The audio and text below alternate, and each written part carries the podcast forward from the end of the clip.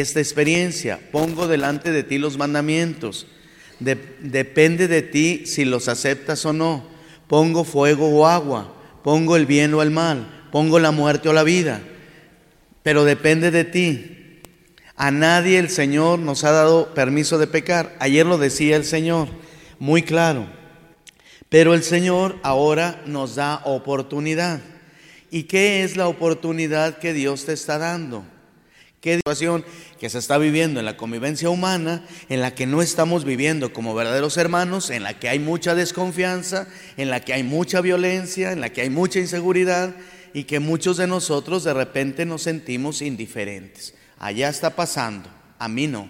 El día que te toque te enojas. El día en que te toque dices, ¿y qué hice? Me acuerdo de la caricatura del hombre araña. No sé si ustedes la vieron en algún momento. Cuando él era luchador y no le quisieron pagar muy bien el promotor y entonces al promotor le había robado eh, una joya o dinero aquel persona, un personaje y él dijo no, pues qué bueno que le robó porque a mí no me dio trabajo bien y entonces lo dejó pasar. Él era el superhéroe y entonces, ¿qué sucedió? Que cuando se vino caminando de la arena donde había luchado, llegó y encontró la eh, ambulancia en donde vivía su tío. ¿Qué había sucedido? Y entonces que también lo habían matado al tío. Y entonces, ¿quién lo mató? El que él no atrapó. Y desde ahí él dijo una frase que a mí en lo particular me ha gustado mucho para mí, para mi sacerdote, que yo tengo un poder espiritual en la que estoy inmerso en una comunidad, que soy el párroco y que tengo que hacer muchas decisiones, y entonces la situación que digo es muy clara. Todo poder conlleva una gran responsabilidad. Entonces tú tienes un poder, úsalo con responsabilidad, no con indiferencia. Porque yo soy arriba, a mí no me interesan los de abajo porque a mí no me ha tocado la inseguridad ni la violencia, entonces a mí no me interesan los demás. No se vale. Tenemos que comenzar a interrogarnos cómo está nuestro país, nuestra ciudad, nuestro encuentro con Dios y con los que están a, nuestro alrededor. Por eso, si ustedes se fijan, primero tenemos que empezar en este primer diálogo, que es la violencia, la inseguridad, eh, no es cuestión a todos. ¿eh? Y entonces, ¿qué sucede? Que la muerte y resurrección de Cristo va a ser, el fruto va a ser la paz. Y esto nosotros tenemos que ser promotores. El mismo Evangelio nos muestra la paz. El Señor se aparece cuando está resucitado y les dice, la paz esté con ustedes. Es el, el saludo de Jesús. Por lo tanto, todos nosotros como cristianos tenemos que trabajar para tres cosas. Reconciliarnos, buscar la justicia, buscar la fraternidad. Pero el fruto de todo esto es la paz. Por eso, estos diálogos que vamos a tener durante, estos, eh, durante esta semana, durante estos días, se llama así, la paz es don de Dios y tarea de todos. Así lo hemos titulado. La paz es don de Dios y tarea de todos. Entonces, ¿en qué consiste? En que busquemos la paz. Pero fíjense muy bien, la paz no es ficticia. Porque hay muchos de los que estamos aquí que nos ofendieron, alguien nos ofendió, y de repente ya no le hablamos. Y sucede que hasta no los perdonamos. Y sucede que hasta guardamos rencor. El Papa nos lo dijo muy claro cuando estábamos por allá con él. Dijo, mira, perdona. No porque Él se merezca el perdón, sino porque tú te mereces la paz. No es por el otro, es por ti. Porque el otro te ofendió y tú andas, perdónenme la expresión, ya hablo muy ah, del pueblo, muy, andas muy enojada. Y el problema es que hasta llegas a misa y te encuentras con fulanita de tal, vámonos, vámonos. Pues qué culpa tiene él. Hasta con Dios no te reconcilias. Hasta la misa, cuando dice, no, no voy a comulgar porque había fulanita de tal, ¿sí? Porque el Señor lo decía así. Y yo lo decía ayer en mi comunidad. Algunos, decía el Señor, antes se dijo que el adulterio era malo, ahora el que vea con malos ojos o una intención mala, entonces íbamos a ir más allá, son las intenciones. Muchos de nosotros vemos a la otra persona con mala intención. Entonces, ¿qué se requiere en este mensaje cuaresmal que ya estamos comenzando? Entonces quiero invitarlos, invitarles a que nosotros empecemos a visualizar qué es lo que queremos en este momento, qué paz necesitamos. Eh, les pido de todo corazón, en otro momento, si alguien no trajo la Biblia, este, hay que traerla, ¿eh? hay que traerla. Vienen a ejercicios espirituales, ¿verdad? Así como cuando vas al gimnasio, al gym, ¿verdad? Pues llevas tu agua, ¿verdad? Que no te deshidrates y andas así para todos lados. ¿verdad? Entonces igual, cuando vienes ejercicios espirituales, tienes que traer la Biblia. A ver, levántenme la mano, ¿quién no trajo la Biblia? ¿Quién no trajo la Biblia? Así, háganle así. Ahora cierren la mano, que no se me olvide para mañana, ¿verdad? Muy bien. Sí, no se me olvide. ¿Ok? Que no se me olvide. Muy bien. La cuestión es, hay algunos que dicen, ay padre, no, yo no los casé, ustedes solitos, ¿verdad? Como yo les dije, ¿por qué? A ver, vamos a ver, eh, les voy a, contar la cuestión. Eh, esto de la violencia, esto de la situación que estamos viviendo, inseguridad y de no tener la paz, es cuestión del maligno, ¿ok? Yo así lo pongo. Hay una inseguridad total y yo desde afuera lo vi como desde, por ejemplo, eh, yo me fui en el 2016 a Roma y, y uno de mis ahijados, sacerdote, como haya sido, fue asesinado por una situación extraña. Pero a mí me llamó la atención todavía más que desde Roma se veía como Saltillo era invadida por suicidios. Y entonces yo digo, ¿qué está sucediendo? ¿Qué está sucediendo en nuestra ciudad? ¿Qué está sucediendo en nosotros como cristianos?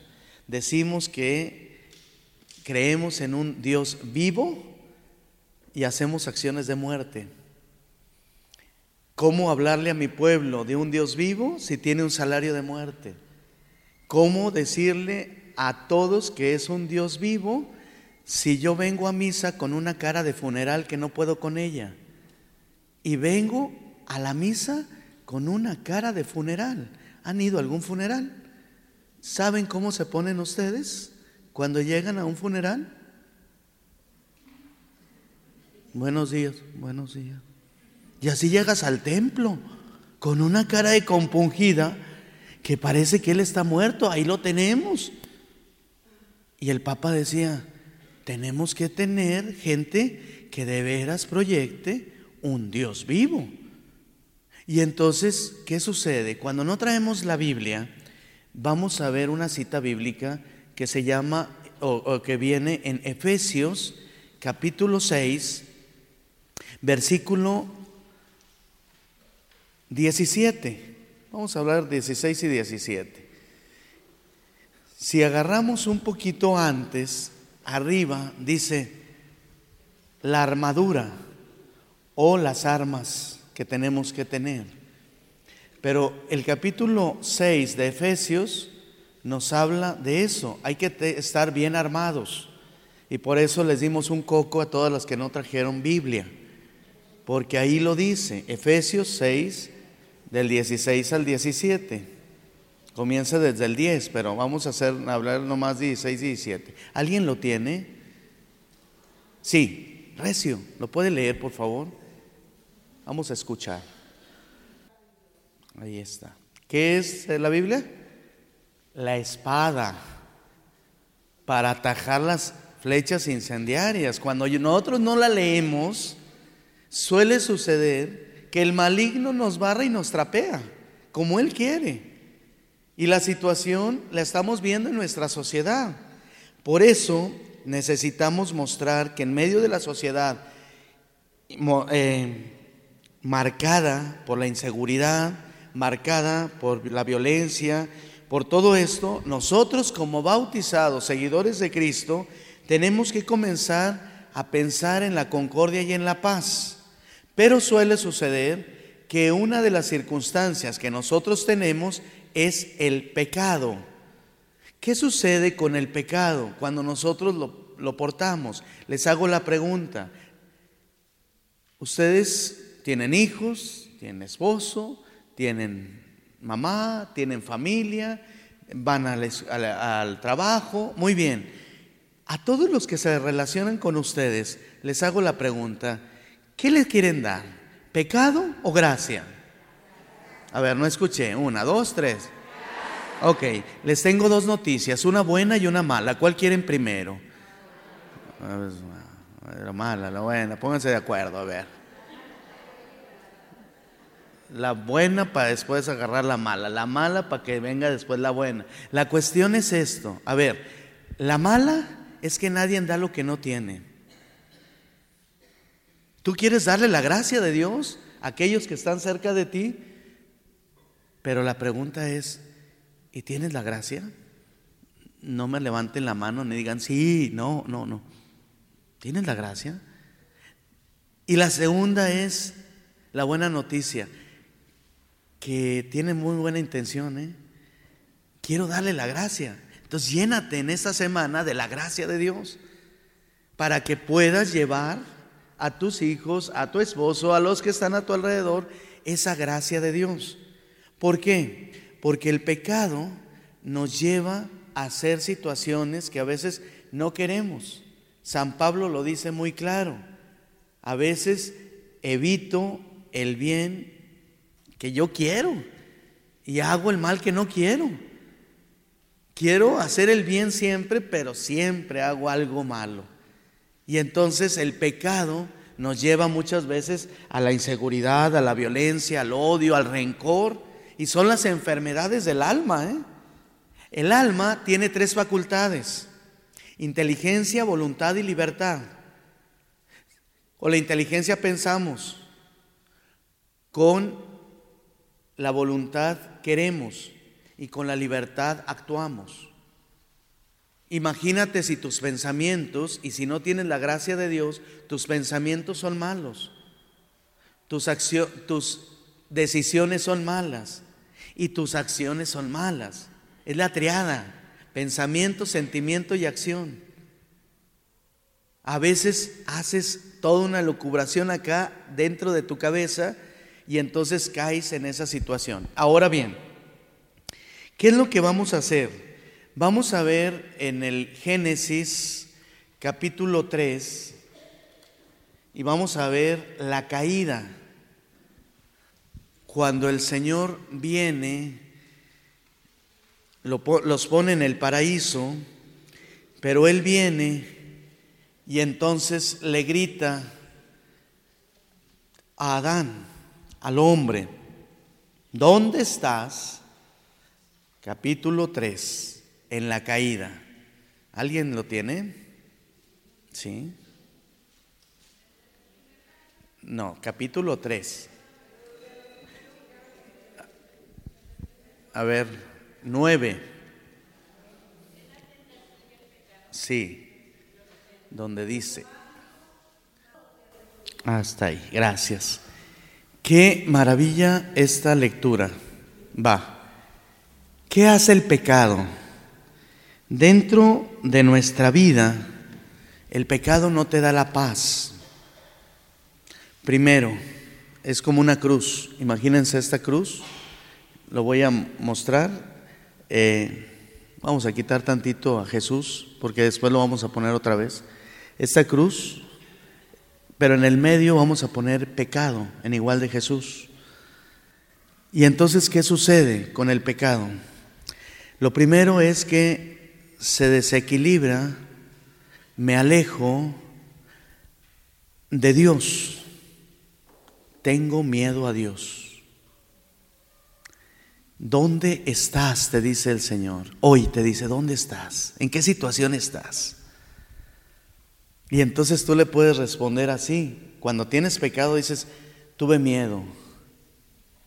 No les vaya a suceder cuando yo confesaba en algún templo y entonces este, yo me sentaba en el confesionario y la rejilla estaba bien chiquita, pero sí veía a quién venía, porque estaba, estaba la, la fila así.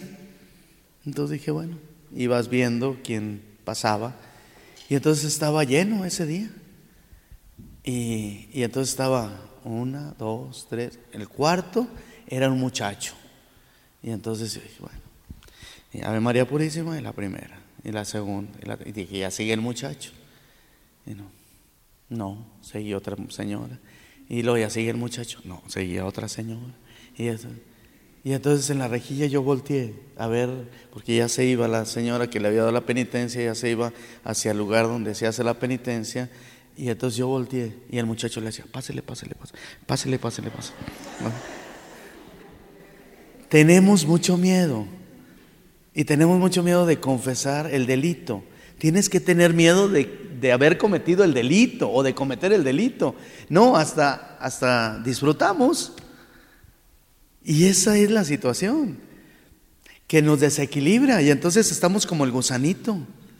Nadie me quiere, todos me odian. Entonces no me escucha Dios, mis oraciones no me escuchan Dios está muy lejos de mí, eh, me siento que vengo a misa pero no vengo, y entonces eso sucede en el pecado, te desequilibras. Segunda cuestión, mi relación conmigo mismo. Tengo miedo, hay un vacío y me escondo, pero estamos como el gato, escondes el cuerpo pero la cola por fuera. Sabe el Señor muy bien qué es lo que te acontece. Acuérdense, ¿qué has hecho? Es que escuché tus pasos. ¿Y qué dice? Y me di cuenta que estoy desnudo. Y entonces nosotros sabemos, cuando alguien llega a tu cuarto y tú estás desnuda o desnudo, ¿qué hacemos? Nos tapamos nuestra desnudez, nos tapamos nuestras miserias. Esa es la cuestión, que tú sabes quién eres. Y Dios en, su en la conciencia que te ha dado sabe muy bien y por eso tienes miedo y por eso te alejas de Dios. Y por eso dices, no vine a misa, no, pues la próxima semana ¿qué voy? ¿Para qué voy? Y entonces la situación es que nos vamos alejando de Dios tanto que el problema es que nos vamos acostumbrando a nuestra manera de vivir. ¿Cómo es esto? Aquel personaje, yo era, eh, antes de ordenarme sacerdote, era Bedel, coordinador de los seminaristas en Matamoros, Tamaulipas, y entonces el padre Margarito Salazar, ahora obispo de Matehuala, ¿verdad? Me dio una llave y me dice, cuando no estemos nosotros, tú abres la puerta a las 7 de la mañana, eh, está el seminario de Matamoros, está rumbo a la carretera a Victoria, y entonces... Eh, un día llegó, no habían formadores y entonces llegó alguien, tocó la puerta, abrí y entonces era un muchacho de unos 35 años más o menos, sí, pues maloliente, eh, pobre en ese sentido, y me dice, oye, ¿me das un taco? Sí, ¿cómo no? Ya le digo a la señora Carmen, voy a darle un taco aquí a este muchacho. Y ya, se fue. Al día siguiente, oye, ¿me das un taco? Sí, cómo no. Y al día siguiente, el miércoles, ¿me das un taco? Sí, cómo no. Pero ya vi algo en él que no se cambiaba, que no, no, no, olía mal. Y entonces les dije a los muchachos el miércoles por la tarde, oye, viene un muchacho a pedir, pero ¿por qué no lo bañamos? ¿Por qué no le damos una dignidad?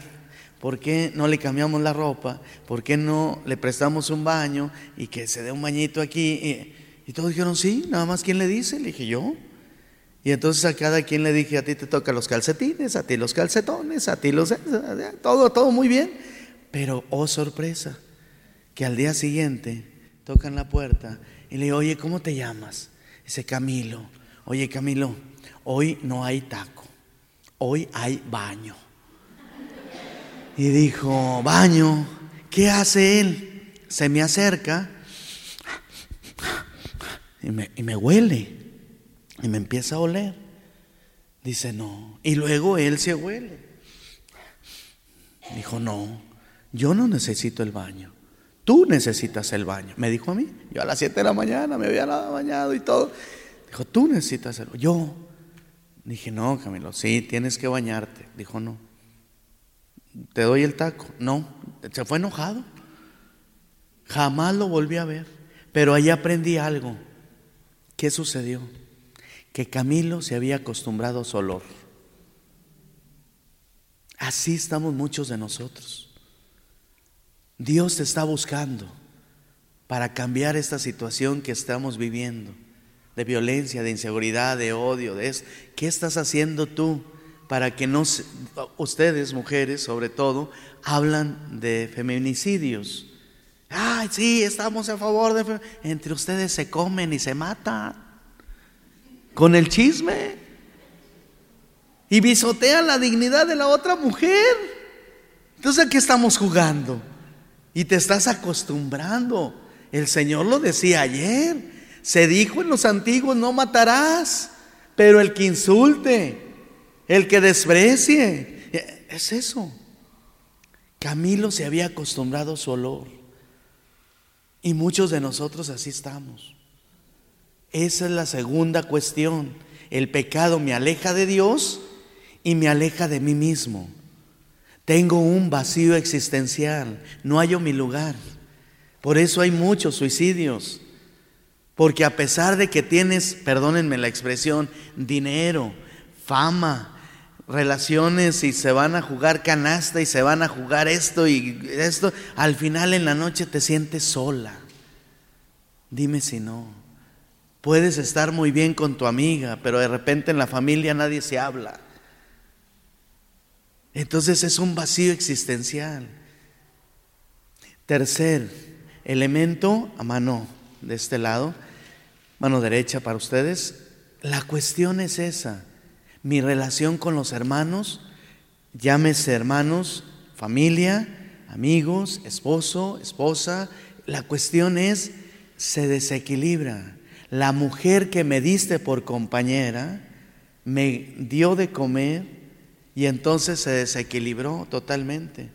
El Señor les había dado un paraíso, pero empezaron ellos primero contra Dios y luego tuvo miedo y luego se fue contra los otros. A veces somos así. ¿Por qué pecaste? Ustedes casi todas son mujeres, pero yo se los digo a los hombres, le digo, Padre, adulteré, pero ella se me ofreció. ¿Ah? Estamos como los niños. Los niños de repente así son. Me peleé con mi hermana, pero ella comenzó. Pero muchos de nosotros nos desequilibramos y ya no le hablamos. Ahora estoy haciendo misas de barrio, estoy metiéndome al barrio para conocer, tengo ocho semanas de párroco y empecé a meterme al barrio y entonces eh, les pego donde más les duele a la gente. A ver, Vamos a hacer una acción aquí, primero, antes de comenzar la misa de barrio. Ah, vamos a hacer la paz, el signo de la paz. Ya en la misa ya no lo vamos a hacer, les digo. Y todos, pero te tienen que dar saludo a todos. Y hay alguna señora, no, porque ahí está la vecina. Y esa vecina desde hace cuánto que no le hablas, desde que los niños eran chiquitos, se pelearon los niños, los niños hasta ya se casaron entre ellos. Y las suegras siguen enojadas porque le pegó a mi niño hace como 20 años. Y a una señora le dije, ¿y por qué está enojada? Tengo Alzheimer, ya ni me acuerdo. Suele suceder que a veces nos alejamos del hermano ya ni sabemos por qué. Tenemos que tener mucho cuidado porque el desequilibrio es con el hermano. Y la cuarta cuestión es con la creación. Cuando andas en pecado, hasta la plancha que no te sirve, le dices, ¿por qué la Dios la trae contra mí? El neumático que no sirvió ahorita que te venías y estaba ponchado, sí, porque Dios no quiere que yo vaya a esa plática. O sea, le echas la culpa a todos, porque estás en pecado.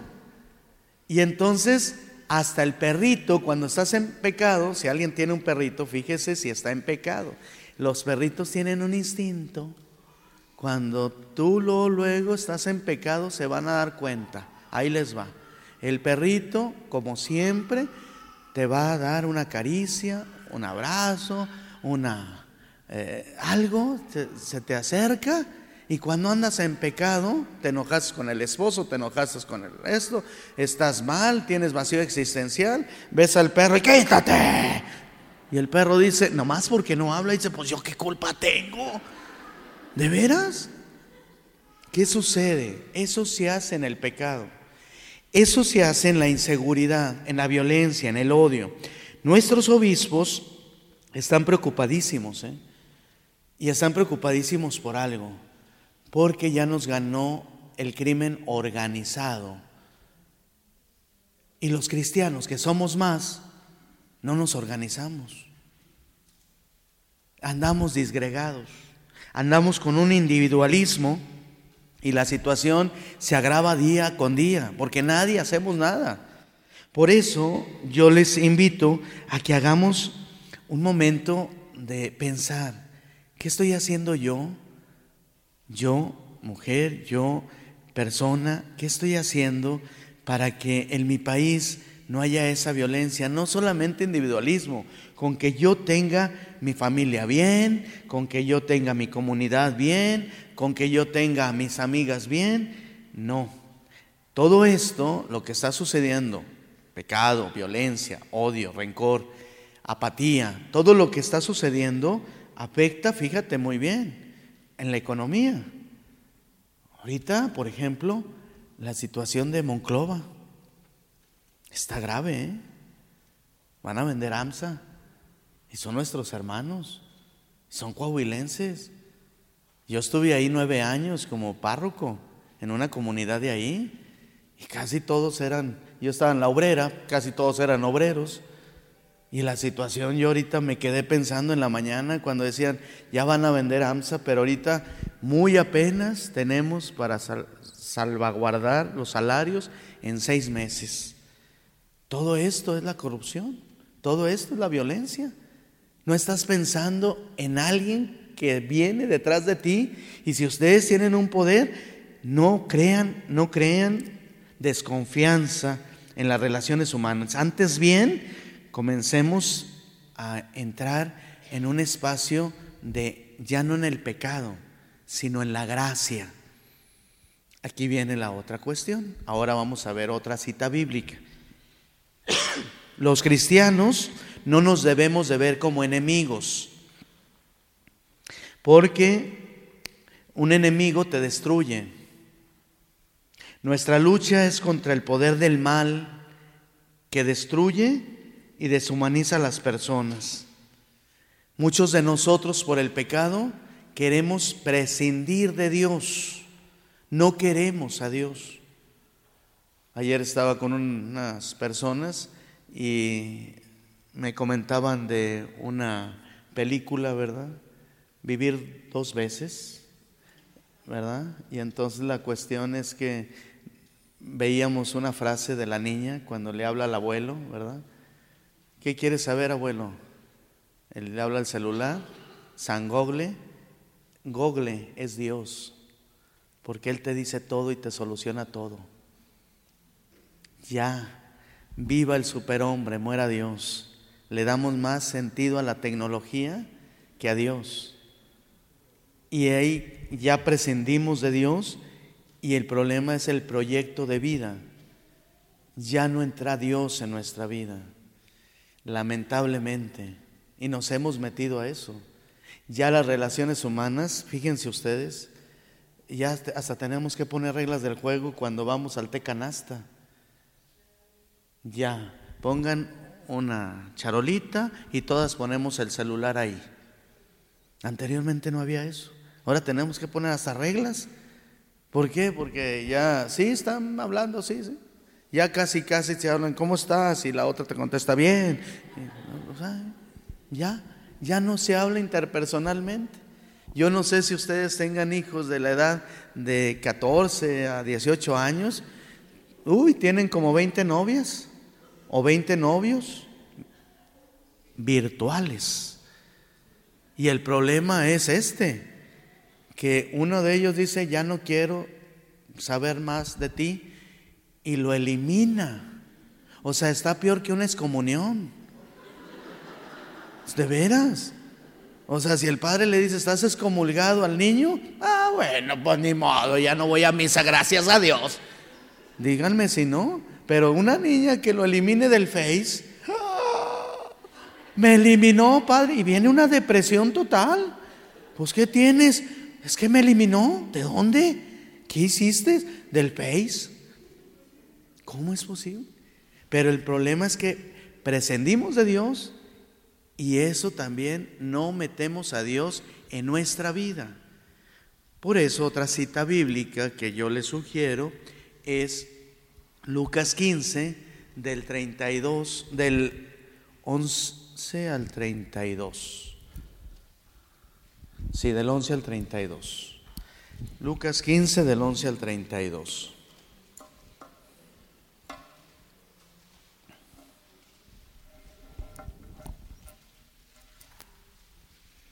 ¿Alguien lo tiene? Sí. Ah, bueno, vamos a que participe otro, ¿no? Sí, para que podamos. Sí, a ver, ándale, sí. Del 11 al 32. Usted hable y sí.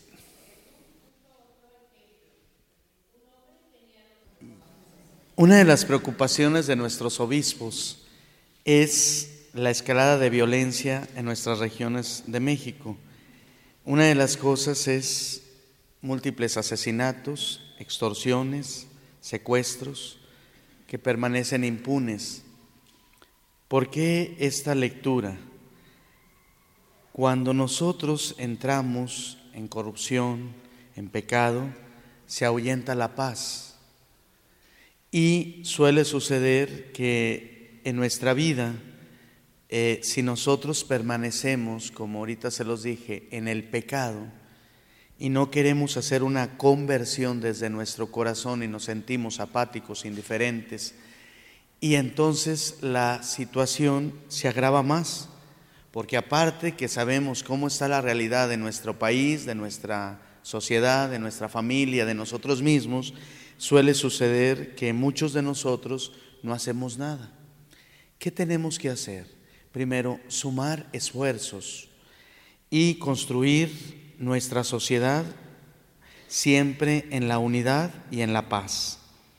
Ahora bien, ¿por qué les pongo esta, este pasaje bíblico que acabamos de escuchar?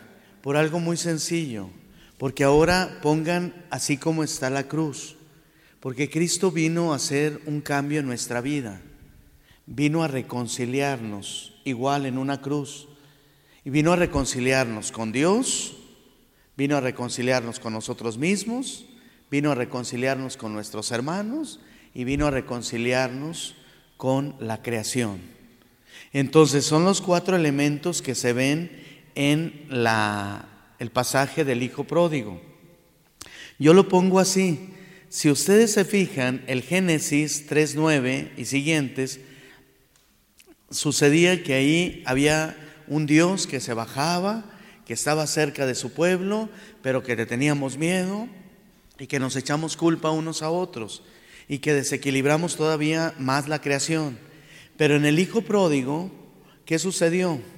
Primero, es una familia donde hay dos hijos, donde hay un papá y donde ese papá les reparte la herencia.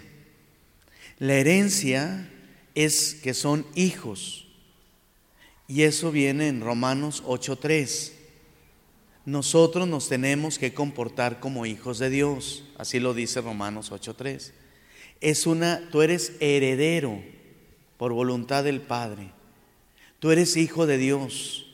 Y como heredero tienes que comenzar a entrar en esta cuestión de empezar a reconciliarte Ahora bien, este personaje experimentó el pecado, experimentó primero la lejanía del Padre Dios experimentó el encuentro con la naturaleza, con los marranitos que fueron. Experimentó que, él era feliz con sus amigos, que derrochó toda su fortuna. Y es más, entró en sí mismo cuando se quedó sin nada. Dice así la escritura que acabamos de escuchar. Recapacitó, pensó en sí mismo, entró en sí mismo. Todas esas palabras dicen diferentes tipos de Biblia. Pero cuando dices recapacitó, es decir, regresó ahí a donde estaba e hizo un recuerdo. ¿Qué significa recuerdo? Porque el mandé acordarse de lo pasado. Ahora les voy a decir lo que dice recuerdo. El gancito Marinela lo decía muy claro. Y por eso nosotros lo tenemos acá metido. No aquí, acá.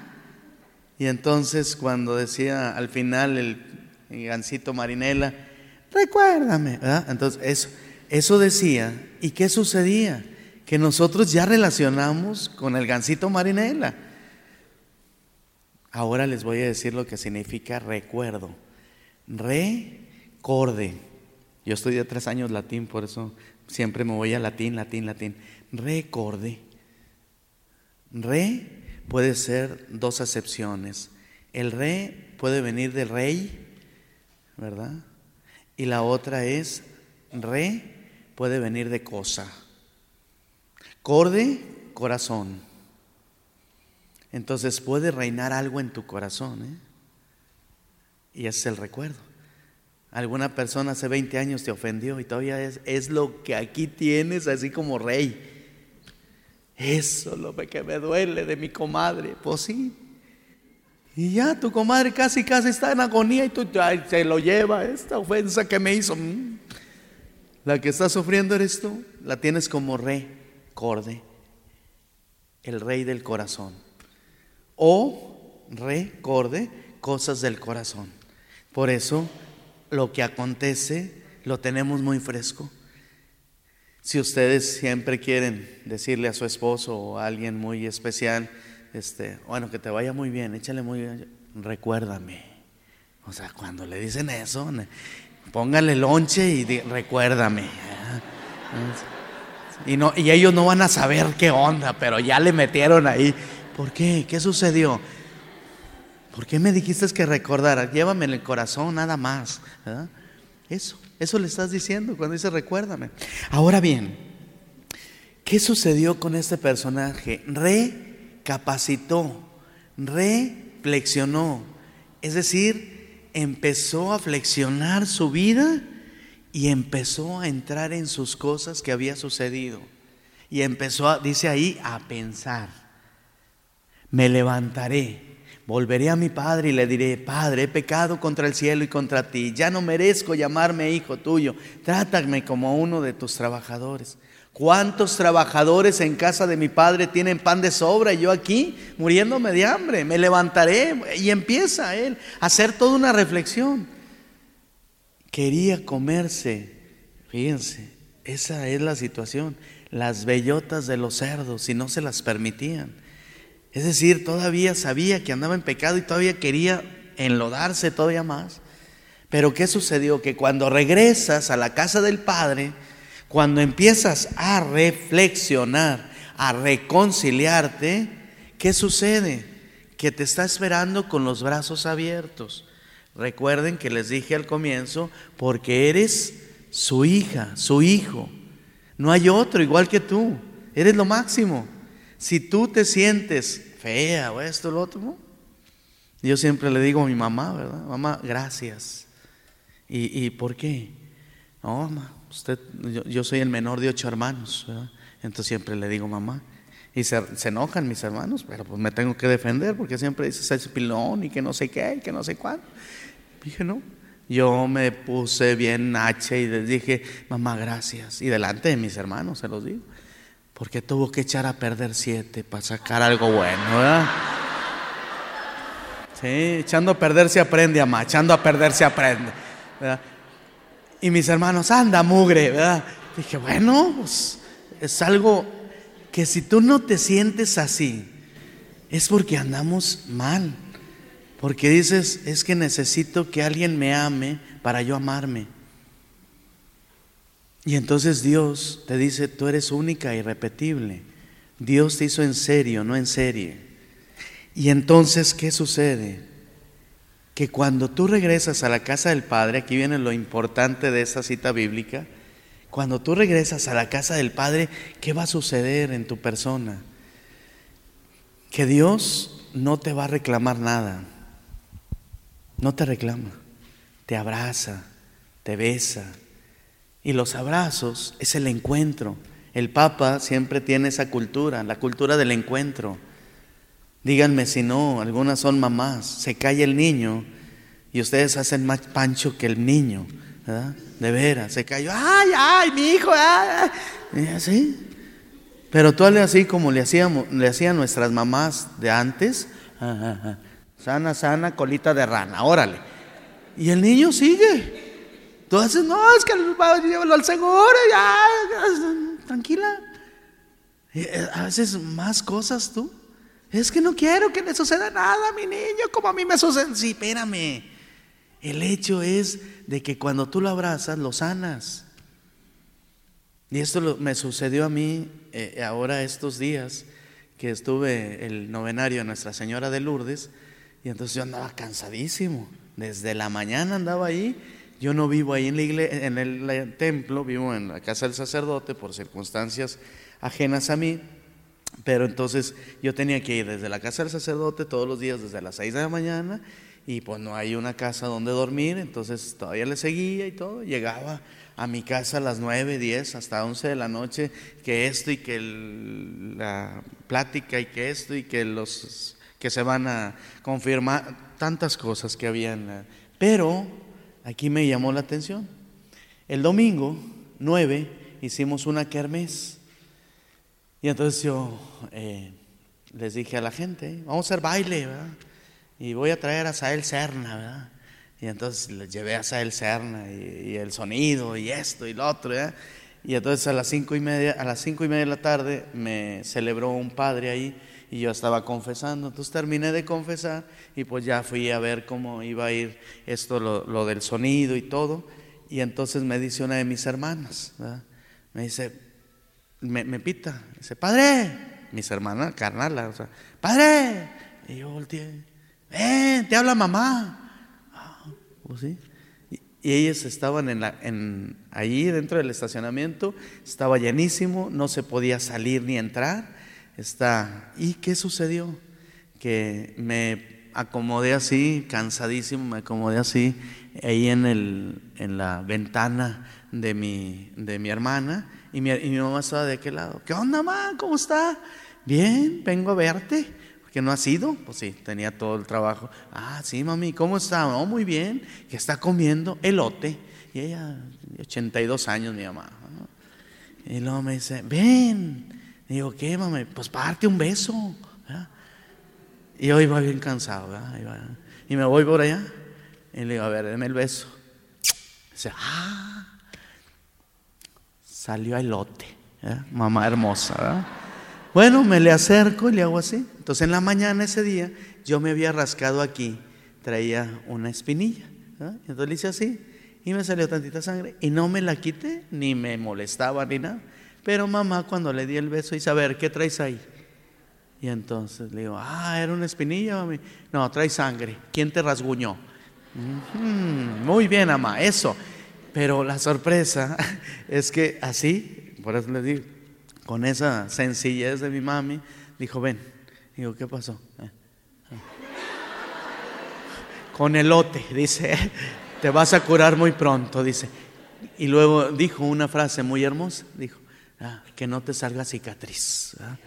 Y luego, ya cuando estoy ahí que me pone eso, me agarra la cabeza y me da una caricia. Qué cansancio ni qué nada.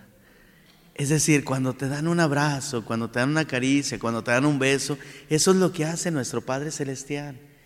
Pero muchos de nosotros somos rejegos, no nos dejamos. Padre, llegan a la confesión, adulteré, no tengo perdón de Dios. Ajá, pecadora y presumida. Pues llega con humildad.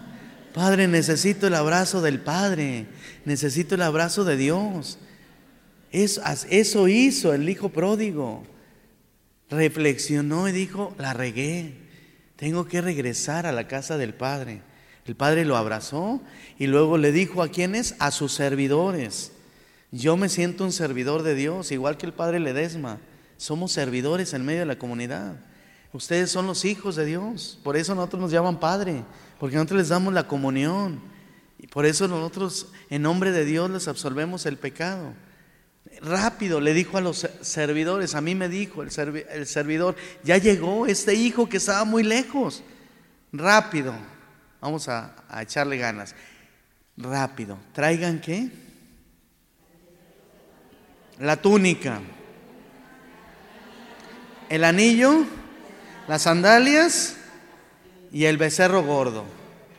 Y entonces estas cuatro cosas tienen un significado. Yo he descubierto algo muy hermoso en esto. Rápido. Traigan la túnica. Vístensela.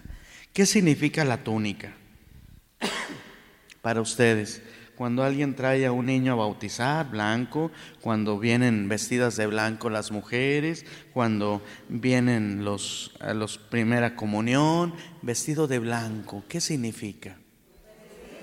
¿Mandé? Yo he visto muchas que vienen bien vestidas de blanco y no muy puras, ¿eh? Se los aseguro. No, no, no, no, no, no, no, no, no, no, no, la pureza no. No la vendieron ahí, la bandera blanca mexicana, la pureza. No, hombre, somos un país bien corrupto. No somos muy puros, que digamos. No, no, no, no. A ver, búsquenle, búsquenle. Revestidos, ¿qué es? Paz. Otra cosa. Ah, otra cosa. Eso, sí, dignidad. ¿Por qué la dignidad? ¿Por qué? ¿Y, cuándo se nos dijo eso? ¿Cuándo qué? ¿Y, cómo dijo el sacerdote? ¿Usted se acuerda cómo lo dijo? Ay, no, no. Que esta vez, ahí va, escuchen, cuando vayan a un bautismo, acuérdense de eso. Porque cuando les ponen la vestidura blanca ni saben por qué. Fulanito de tal. Que esta vestidura blanca sea el símbolo de la nueva dignidad de cristiano con la ayuda y consejos de tus familiares, consérvalas en mancha hasta la vida eterna. En el pecado andamos destrozados en nuestra vestimenta y andamos en la podredumbre y andamos en nuestras miserias. Pero Dios te reviste en la dignidad de hijo de Dios. Y por eso nuevamente, cuando tú regresas a la casa del Padre, entonces Dios te da la dignidad. Esa es la primera. Segundo, un anillo. ¿Qué significa el anillo? No, no, no. ¿Sí se han casado ustedes? Sí, se, no, ¿se acuerdan lo que dijeron? Estaban tan nerviosas y nerviosos ese día que ni sabían. Ah, muy bien, ahí les va. Mi vida, acuérdense de cuando dijeron esto, yo creo que ni se acuerdan. Mi vida recibe este anillo como signo de mi amor y de mí y debilidad. ¿Qué? Si es difícil decirlo, es más difícil cumplirlo, le digo a algunos. Hay que decir amor y fidelidad. Aunque tú le hayas sido infiel a Dios, Dios te pone el anillo porque Dios te ama y te sigue siendo fiel. Ya van dos, dignidad y fidelidad, porque te ama. Tercero, unos sandalias. ¿Y que para qué sirven las sandalias? Para caminar. Como Dios sabe que andas en malos pasos, te cambia los zapatos para que camines en santidad. Esa es la maravilla. Dignidad, fidelidad y santidad. Y luego, la túnica es la dignidad. Y entonces la cuestión es que los domingos Dios muere. Este es el Cordero de Dios. Entonces aquí a misa no venimos los más santos. No venimos los más santos, sino los que necesitamos de Dios. Líbrenos Dios que ustedes salgan de aquí y dicen, no han ido a las pláticas pecadoras. No, no, no, no, no. O no han ido a misa. No. Con mucha dignidad y fidelidad y santidad, encuéntrate con Dios y cada domingo aquí se está muriendo el Señor por ti. Porque hace fiesta. Y hace fiesta para ti.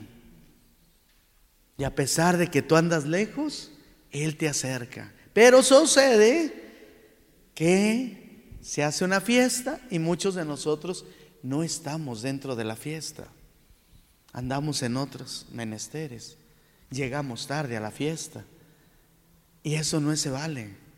Y luego todavía hay gente aquí, no sé, nomás lo digo por decirlo, que son las hermanas mayores, que no hacen nada aquí por amor, lo hacen por obligación. ¿Cuántos trabajadores en casa de mi... Yo estoy aquí desde siempre y te he servido y tú nunca... Pero viene esa señora que desde hace mucho anda con malos hombres. No, no, no, no, no, no, no, no. Discúlpame, tú no eres Dios, eres hermana y la tienes que reconciliar. Por eso la cruz también, si tú pones la G en el medio, tu relación con Dios es maravillosa cuando tienes la gracia de Dios. Tu relación contigo mismo te dices, yo ahorita se los dije, ¿verdad? Tienes una autoestima que nadie ni nadie te la debe de robar, porque tienes esa dignidad, eres única y repetible. Y luego vas con tus hermanos, con la gracia de Dios, y todos se muestran, y tú mismo muestras a un Dios vivo. Hasta tu cara lo refleja cuando hay gracia de Dios. Es eso. Y hasta el perrito que tú hace ratito le decías, eh, eh, ya él ya no quiere acercarse porque esa es la patada. Pero ahora le dices, ven chiquito, ven, hasta hablas con él, ven precioso, ven, ven. Y él nomás dice, ¿qué onda? Pero es que, es que estás en gracia de Dios. Y cuando estás en gracia de Dios, por eso San Francisco de Asís hablaba con los animales. Porque estaba en gracia de Dios. Nadie te va a entender. Cuando tú hablas con un perro y te dice, quédate ahí, siéntate, él te entiende. Y tú dices, ¿por qué? Y hay otros que están así, y quítate, que no de qué. Él les ladra, se defiende. Pero es aquí donde tú tienes que decir, bueno, ¿qué estoy haciendo? Tener mucho cuidado ahora con algo. Que no te dejen robar quién? El maligno. El maligno, ¿quién es?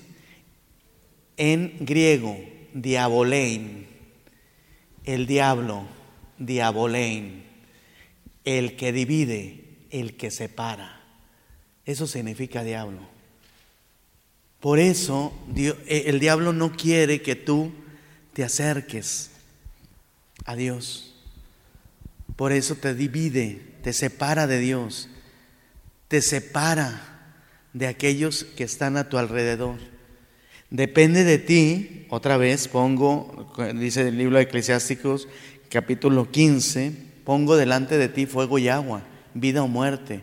Y entonces la cuestión es que nosotros tenemos que comenzar a no caer en las tentaciones del maligno. Porque el maligno, aquí viene la definición del maligno, es perverso, pervertido y pervertidor. No hay escapatoria con él. Por eso el Papa decía, no puedes negociar con el maligno. Perverso, pervertido y pervertido. Y siempre está ahí metiéndose. El maligno conoce muy bien tus pensamientos. Y una de las cosas donde muchos de nosotros eh, caemos en las tentaciones es en la soberbia. Usurpar el nombre de Dios y arrebatarle su soberanía. Entonces a Dios ya no lo necesito. Y el maligno ahí está. Incesantemente te mete situaciones en las que tú puedes caer. Muchos de nosotros eh, nos metemos a, a esta situación del maligno, por ejemplo, en tener una gran fama. Hay que distinguir. En la fama hay que distinguir. Tu buena fama está muy bien, qué bueno. Pero de repente haces cosas para que los demás digan que tú haces las cosas. Y hay que tener mucho cuidado.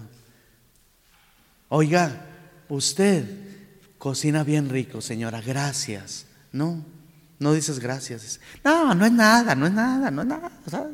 No, sí, de ver, no, no es nada, no es nada. Vas a explotar. Oye, pintas muy bien, felicidades. No, no, pues normal, dice unos toquecillos ahí. Oye, señor, usted sabe organizar muy bien los baby shows. Sí, sí, pues yo soy la líder, pero tranquilo, no, no es nada, no es nada. Y te inflas, te inflas tanto que te vas a reventar. Y el día en que ya no te alaben, hay que tener mucho cuidado, hay que distinguir entre dos cosas. Una cosa es la reputación y otra cosa es la conciencia. La reputación es lo que los demás piensan de ti y la conciencia es lo que tú piensas de ti mismo. Y tú te conoces muy bien. Y a veces estamos con que los demás no me han hablado, no me han dicho que yo soy. No, no, no, ten cuidado. Hay una tentación ahí. O tener éxito, éxito, éxito. El día que con un alfiler te hagan ¡pim! Se te acabó el éxito, vas a sufrir. Muchos de nosotros así vivimos. O quieres conquistar todo el mundo. O en determinado momento quieres vivir a tu antojo. Sí, soy cristiana, pero yo tengo mis propios pensamientos. Hay que tener mucho cuidado. Jesús respeta a su Padre y él es fiel. Pero aquí lo que necesitamos es que comencemos a tener un encuentro con Dios. Por eso yo les quiero proponer en este diálogo un compromiso viene en Efesios capítulo 4 del 30 al 32. Efesios 4 del 30 al 32. Que no anide el mal en nuestro corazón, que no entresezcamos al Santo Espíritu de Dios, porque se rompe la armonía con Dios, con los demás y consigo mismo con esta cita bíblica. ¿Alguien la tiene? A ver. Ahí está. Ese es el primer compromiso. No entristecer al Espíritu de Dios con esta palabra de Dios. Esta es lo que nosotros tenemos que hacer. Empezar a hacer un ambiente en donde nosotros podamos envolver a los demás para que no seamos cómplices del odio, del chisme, de la violencia, y entonces vivir los compromisos bautismales. ¿Y los compromisos bautismales en qué consisten? En que nosotros no nos dejemos arrebatar por las tentaciones que muchas veces nos ofrece el mundo. Jesús nos anima a vivir de una manera diferente. Y entonces, que les propongo también? Que en nuestras familias sea fomento de paz y de buena voluntad. Comencemos a meter la armonía, la concordia. Seamos capaces de llevar la experiencia de la paz. Pero comencemos entonces, como les dije ahora, y termino con ello, es esto. Depende de ti si vives en gracia de Dios o en el pecado. Ya sabes lo que sucede en el pecado. Te aleja de Dios, te aleja de ti mismo, de los hermanos, de la creación. Si tú consideras ya es el momento de vivir en gracia de Dios, ahí también tienes lo que el Señor te ofrece. Fidelidad, santidad y dignidad. Y sobre todo la fiesta de los cristianos que día con día se está realizando. Termino diciéndoles, hermanas, hermanos, tengan en cuenta y muy presente que el maligno siempre va a estar al acecho, ¿eh? siempre. Y el maligno se sabe las escrituras mejor que tú y que yo. Entonces hay que leer la palabra de Dios. Y cuando leemos la palabra de Dios, siempre se va a contrarrestar.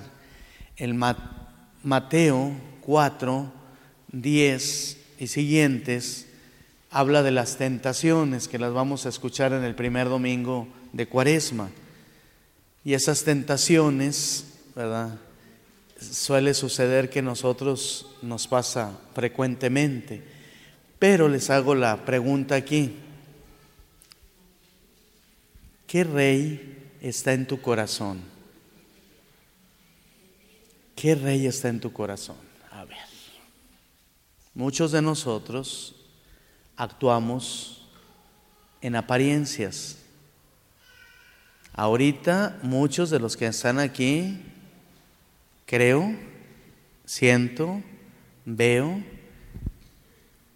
que no hay necesidad de cambiar aparentemente. Todo está bien. ¿Cómo estás, comadre? Bien. ¿Cómo te ha ido en tu vida? Estás por dentro que te lleva pifas y sabes que ahí hay algo que, que no está bien en tu corazón. O sea, tú sabes.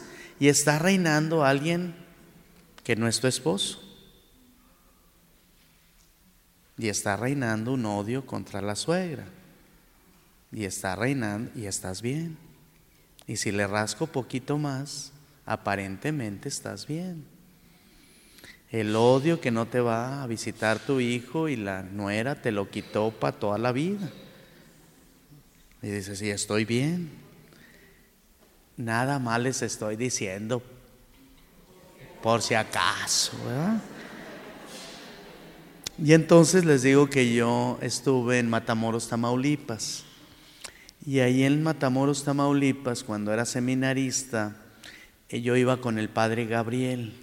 Y el padre Gabriel era el párroco de el Espíritu Santo que está por la calle Lauro Villar.